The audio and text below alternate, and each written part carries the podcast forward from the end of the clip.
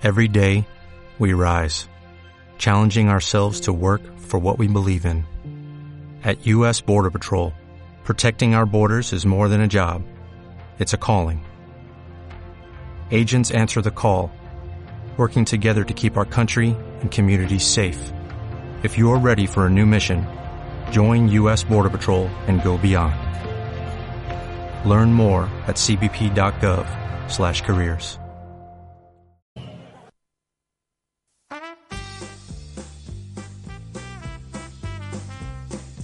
Seguro que aquí encuentras el programa que te gusta. En el aula 89 de Radio Universidad. Literatura, música, cine, de todo y para todos. Cada tarde en el 89.0 y en www.usal.es barra Radio Uni. Desde Salamanca y para todo el mundo.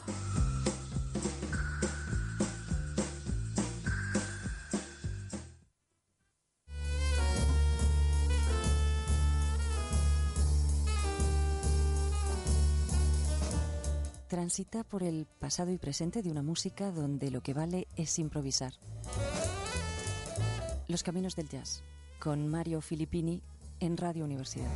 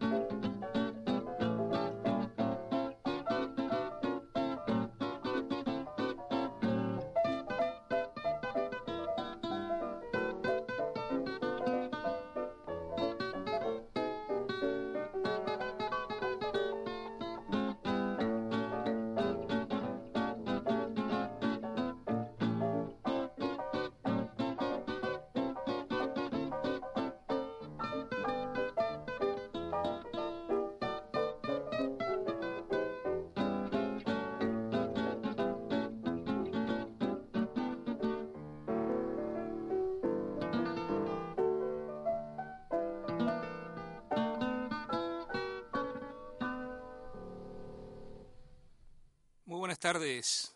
Los orígenes de la guitarra en el jazz. Eddie Lang, grabando en Nueva York el 29 de marzo de 1928 con el pianista Frank Signorelli, Add a Little Wiggle. El guitarrista Eddie Lang, o Salvatore Massaro, como era su nombre verdadero, fue un músico neoyorquino nacido el 25 de octubre de 1902 y fallecido poco antes de cumplir los 30 años debido a una mala praxis médica cuando se le practicaba una operación de garganta. Se lo considera el primer estilista de la guitarra en el jazz y la mayor influencia para los que vinieron detrás.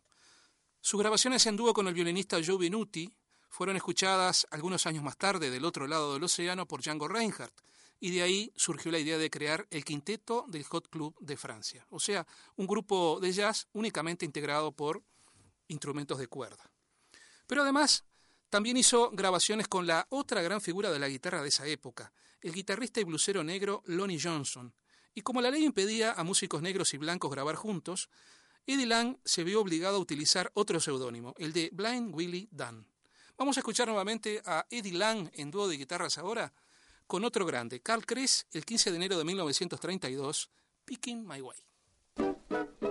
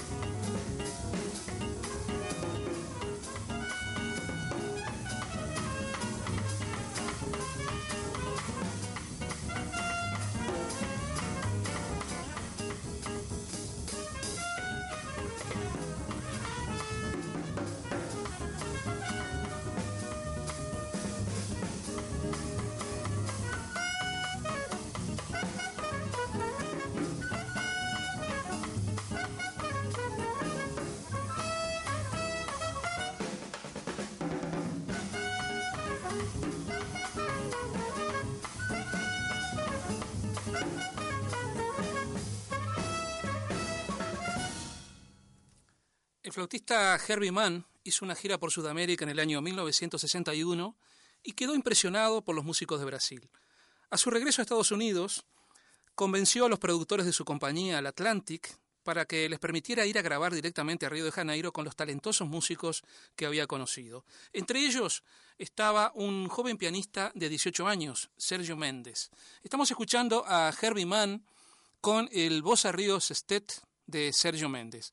Pedro Paulo en trompeta, Paulo Moura en saxo alto, Durval Ferreira en guitarra, el propio Méndez en piano, Octavio Bailey Jr. en contrabajo y Don Unrumao en la batería. Primero habíamos escuchado Blues Walk, un tema de la autoría de Clifford Brown, y ahora de Carlos Lira, Influencia tu Jazz.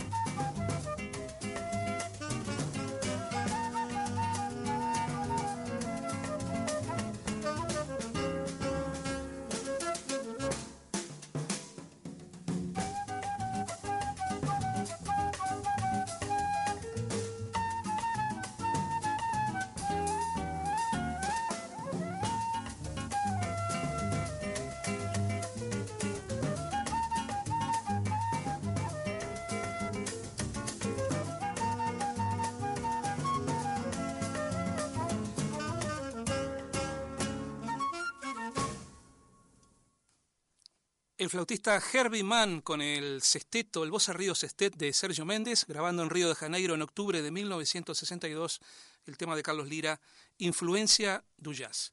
Y en los caminos del jazz vamos a cambiar, seguimos en el cono sur y vamos a ocuparnos ahora de Enrique Villegas. Villegas llegó a Nueva York en 1955, empujado por un amigo argentino que creía que el músico conquistaría a los norteamericanos y él se alzaría con una pila abultada de dólares. Pero, tras grabar dos discos con el contrabajista Milton Hinton y el baterista Cozy Cole, la Columbia quiso obligarlo a grabar boleros de Ernesto Lecuona y él dijo que no. En cambio, se dedicó a ver películas por Nueva York, a tocar en pequeños garitos, a frecuentar a los genios del jazz como Cole Porter, Count Basie, Nat King Cole o Coleman Hopkins. Villegas se sentía deudor de Duke Ellington, a quien escuchó por primera vez en Cleveland en 1957. Gracias a él, yo empecé en el jazz. Los dos tenemos algo en común. Jamás repetimos la música, aunque toquemos los mismos temas, porque estamos convencidos de que el jazz, como la conversación, debe ser espontáneo. Enrique Villegas en diálogo con piano de por medio con Antonio Carrizo en La vida y el canto, 1980. Eran tiempos de jazz, tu descubrimiento del jazz. Sí. Eran épocas de músicos como Ellington, Tócame Ellington, ah. pero de aquella época. Haceme Ellington, a ver. Década del 30. cuando pienso solo te voy a tocar Solitud. ¿Qué era Ellington? Era el genio más grande que ha tenido el, jazz. Yo dije una cosa y después la ratifiqué. Si Duke Ellington hubiera sido blanco, George Gershwin no existe. Pero si hubiera sido blanco, no hubiera escrito las músicas que escribió siendo negro. Y esto me lo ratificó él cuando le dieron la medalla ahí en el cumpleaños en Washington. Él por la, tocar 30 años de jazz y qué sé yo, dije. Él dice, yo no sabía que estaba tocando jazz, yo creía que estaba componiendo música negra, dijo él. Y este es Solitud.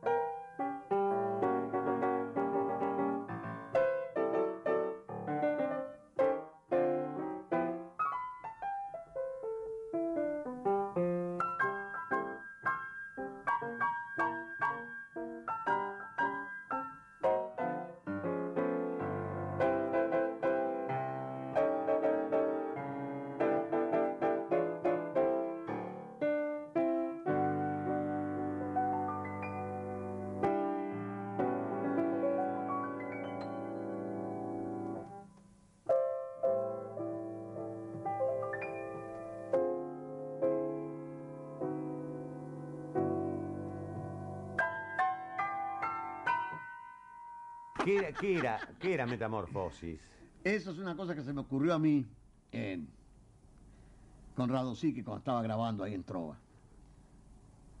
Le digo, yo quisiera hacer los, los preludios de Chopin con contrabajo y batería, porque a mí se me ocurre que si Chopin viviera ahora, tocaría en esta forma los preludios, no como los escribió. Entonces hice la metamorfosis. Puse la, música con siguiendo y modifiqué la división y la Ah, armonía. pero leías. Tal cual, los toqué seguidos todos, Y los leías. seguro. Y, y los transform- modificabas al- en el al- teclado. Al mismo tiempo que leía, por ejemplo, leía un, un sol si re y yo hacía. no tiene nada que ver, ¿viste? Modificándolo. Y, y pues, te, te voy a tocar uno para que veas.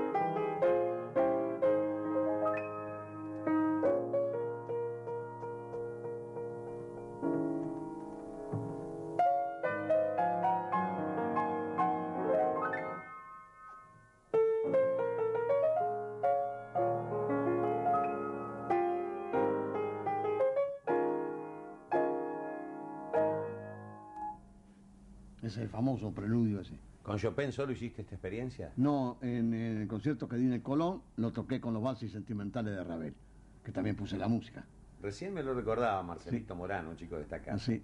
Me decía, decirle que te hable de los sentimentales de Ravel, que Sí. fue hermoso lo que hizo en el Ah, Colón. sí. ¿Te acordás de algo? No, porque no tengo la música, eso lo hago con la música, porque entonces no me voy. Y e- ahí se lo modifica, pero puedo tocar el Ravel también otro más fácil, que es la, la pavana para una Infanta. niña dif- infanta Ah, difunta, sí. difunta, Para una niña difunta, sí. Estamos escuchando en Los Caminos del Jazz una, un documento prácticamente histórico. Enrique Villegas, el legendario pianista argentino, entrevistado en un famoso programa de radio porque es- que se emitía en los años 70 y 80 en Radio Rivadavia de Buenos Aires, La vida y el canto, que conducía el periodista Antonio Carrizo. Vamos a seguir con parte de esta entrevista donde Villegas se prodiga desde Chopin, el jazz y también el tango. Tócame gracias. Dandy. ¿Eh? Dandy. Ah, ese era Lucio. Vos sabés que Lucio de Mare es uno de los primeros pianistas de jazz que yo escuché en el cine real. Tocaba allá Lucio de Mare. Lucio de Mare, Elio Rete y René Cópito, con Nicolás Verona, el rey de la- del vals.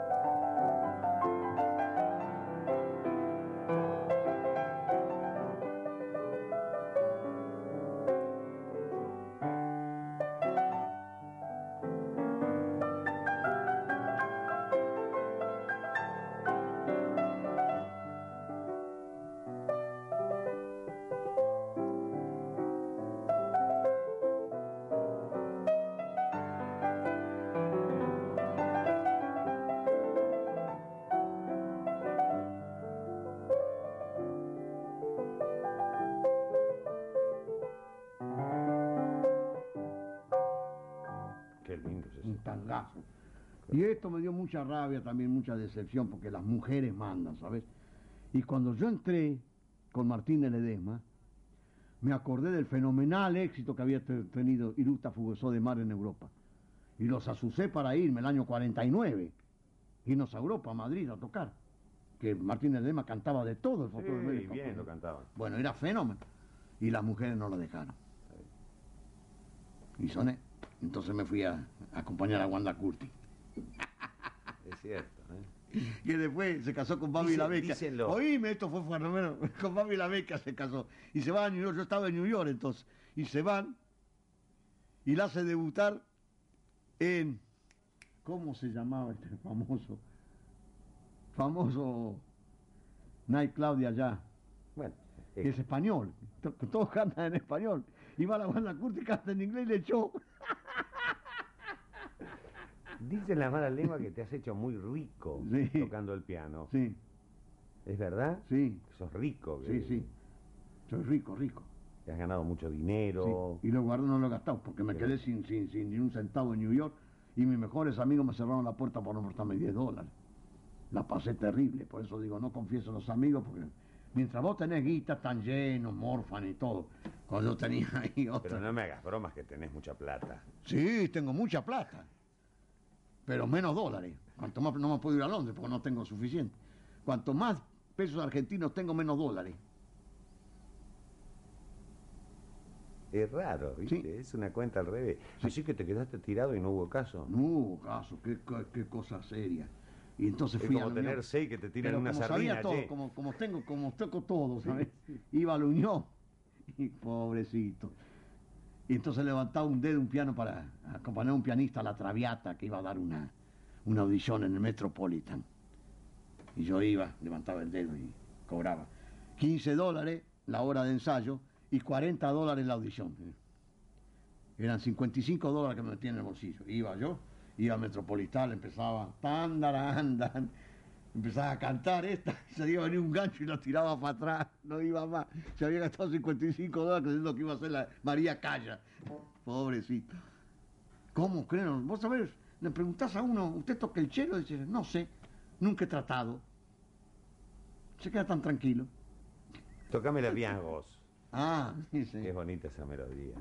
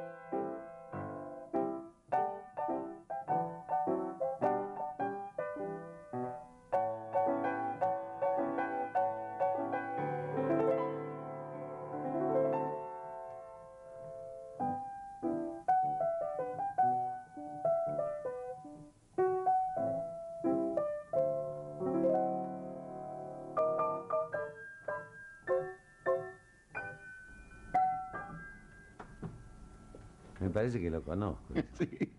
Has tocado la marsellesa Sí. agregándole un poquito de la bien vos. Sí. Tenemos que terminar nuestro ciclo de charlas. Bueno. Ahora vas a tocar San Luis Blue para... Digo yo, para El himno nacional del jazz. despedirnos, ¿verdad? Sí, cómo no. Pero antes quiero que digas quién sos que no puedo salvarte, muñeca maldita, Castillo. ¿Quién sos vos, Villegas? ¿Qué sos? Un fenómeno, una persona, un ser humano muy extraño, un loco, un delirante, un creador, un soñador, Yo creo que soy un individuo, nada un desesperanzado, un esperanzado. Un individuo. ¿Sabes lo que es un individuo? Mira, Está bien todo. ¿Qué vas a hacer dentro de cuando ni vos ni yo estemos ya? ¿Cómo te van a recordar dentro de 50 años? Quedan cosas tuyas, se ha escrito sobre vos. ¿Qué, qué va a decir la gente de vos? ¿Se van a ocupar de vos? No sé, no tengo idea. ¿Van a escuchar tus discos? Los discos sí puede ser, ¿Y qué van a decir? porque sé que los van a vender entonces. ¿Y qué van a decir de los discos? ¿Tocaba bien? ¿Tenía ¿Eh? ideas? ¿No tenía ideas? Y lo mismo que pasa ahora. Algunos van a decir que soy un fenómeno, otros dicen que no sé tocar. Otro que no toco jazz, otro que soy una... Y cuando dicen que no sabes tocar, ¿les discutís? No, ¿para qué? No vale la pena discutir. Lo mismo que el diálogo. El diálogo no existe, existen dos monólogos. Y el que está de acá cree que el otro es un imbécil que no ha comprendido nada, que él es el único que tiene razón. Bueno, ahora y el que estamos está dialogando. Yo Sí, te estoy y bueno. preguntando cosas Sí. y acepto tú. Sí, pero en los famosos diálogos, esos que dicen. Hablo de los diálogos universales, esto. No sirven para nada. Después viene el otro con la cimiatarra, un tártaro de. Bueno, este, despedite con San Luis Blue. Bueno, Yo es no el sé himno por nacional. qué elegís San El, Luis Blue. el himno, porque es el himno nacional. Yo todos los empiezo con, el- con San Luis Blue porque la gente lo conoce. Que hago el mismo chiste. El Todo- himno nacional del jazz, decís. Del jazz, el himno- lo conocen, dicen, sí, dicen todo. Bueno, cuando lo toco yo queda totalmente irreconocible.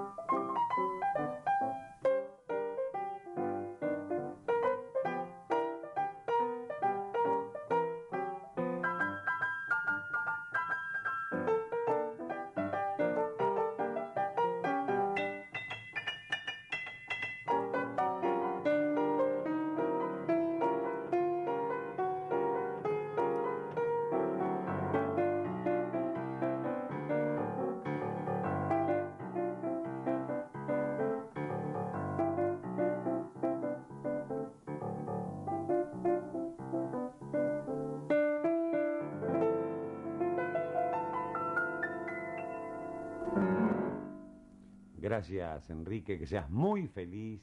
Muchas gracias. Nosotros seguimos aquí en La Vida y el Canto, que no es un mal nombre para un programa. Le he pasado muy bien. Bueno, muchas gracias, Enrique. Bueno, gracias, hermano. hasta Buenas siempre. tardes.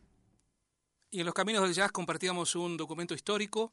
Antonio Carrizo, el legendario periodista argentino, conductor del programa La Vida y el Canto, haciendo un ciclo de reportajes a Enrique Villegas, el gran y polémico pianista argentino. Esto fue realizado alrededor del año 1980 y felizmente eh, ha sido publicado hace algunos años en un par de CD que recopilan toda esta serie de microprogramas donde Enrique Villegas era entrevistado y aparte tocaba el piano. Un verdadero lujo, algo muy similar a lo que hemos compartido en programas anteriores con la experiencia de Marion McParland en los Estados Unidos con piano jazz.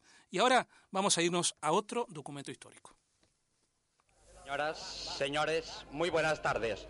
Hot Cup de Barcelona y Club 49 tienen el honor de presentar a ustedes al rey del jazz, Louis Armstrong.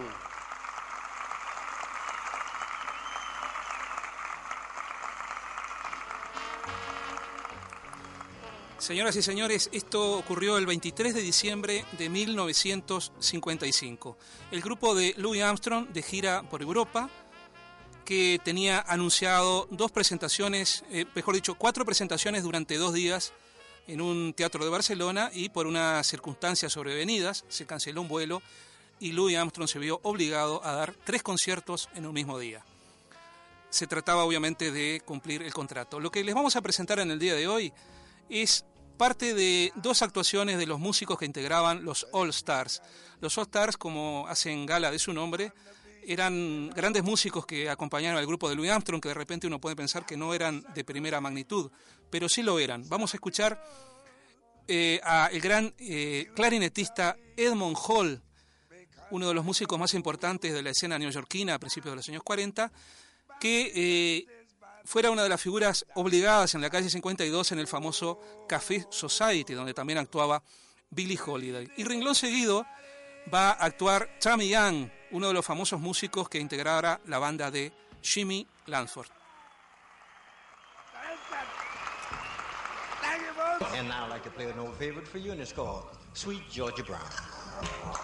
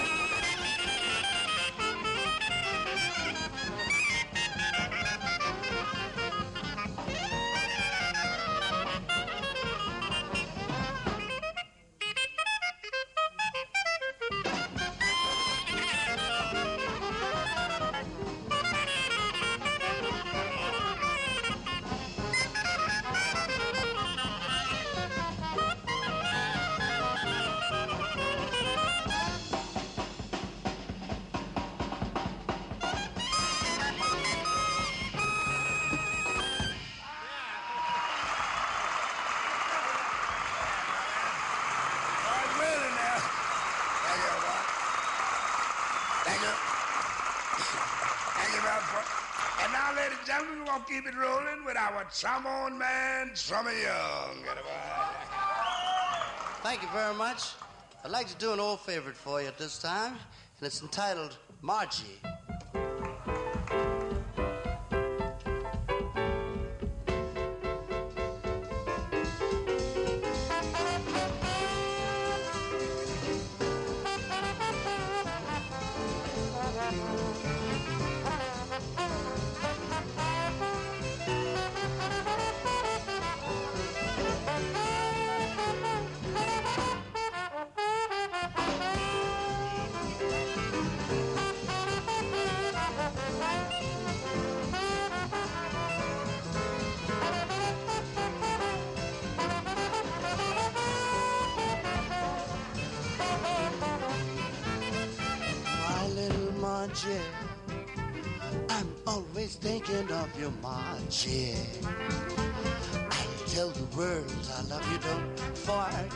Your oh promise to me. I am bought, I got a string and everything for my own Margie. Say you are my inspiration, days I never blue.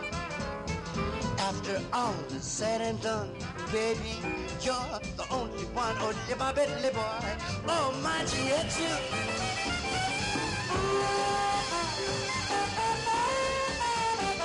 Yeah, yeah.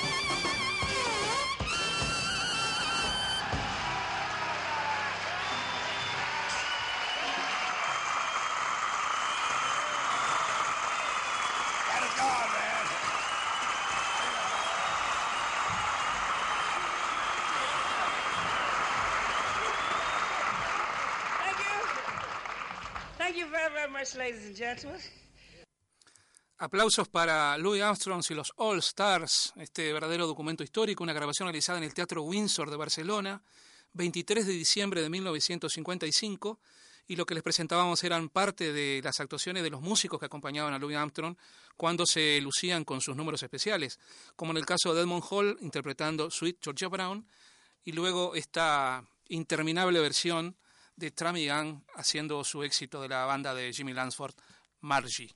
Aparte de ellos, los acompañaban Billy Kyle en piano, Arbel Joe en contrabajo y Barrett Deems en la batería.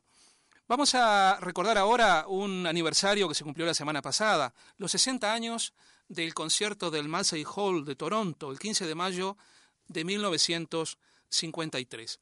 Una asociación de aficionados de jazz de Toronto organizó a principios de 1953 una encuesta para elegir un quinteto de los que serían los mejores músicos del año para sus socios. El resultado fue que el mejor saxo alto era Charlie Parker, Dizzy Gillespie el mejor trompetista, Max Roach el mejor en la batería y luego Delonius Monk el mejor pianista y finalmente Oscar Pettiford el mejor contrabajista del año. Se decidió nominar a los músicos con un concierto en el Massey Hall de Toronto, una gran sala de conciertos con capacidad para 2.000 espectadores. Las gestiones lograron reunir a algunos de los músicos. Monk y Pettiford no estaban disponibles, por lo que fueron sustituidos por Bud Powell en el piano y Charlie Mingus en el contrabajo. Finalmente, el día del concierto, pese a lo atractivo que era el cartel, fue un verdadero fracaso de público. Solo convocó a 700 personas, la tercera parte de lo que era la capacidad local. Los organizadores no habían tenido en cuenta que esa misma noche todo el mundo estaba pendiente de una pelea de Rocky Marciano. Parcialmente el boxeo derrotó la música. Menos mal que el concierto, gracias a la tecnología, ha quedado para la historia.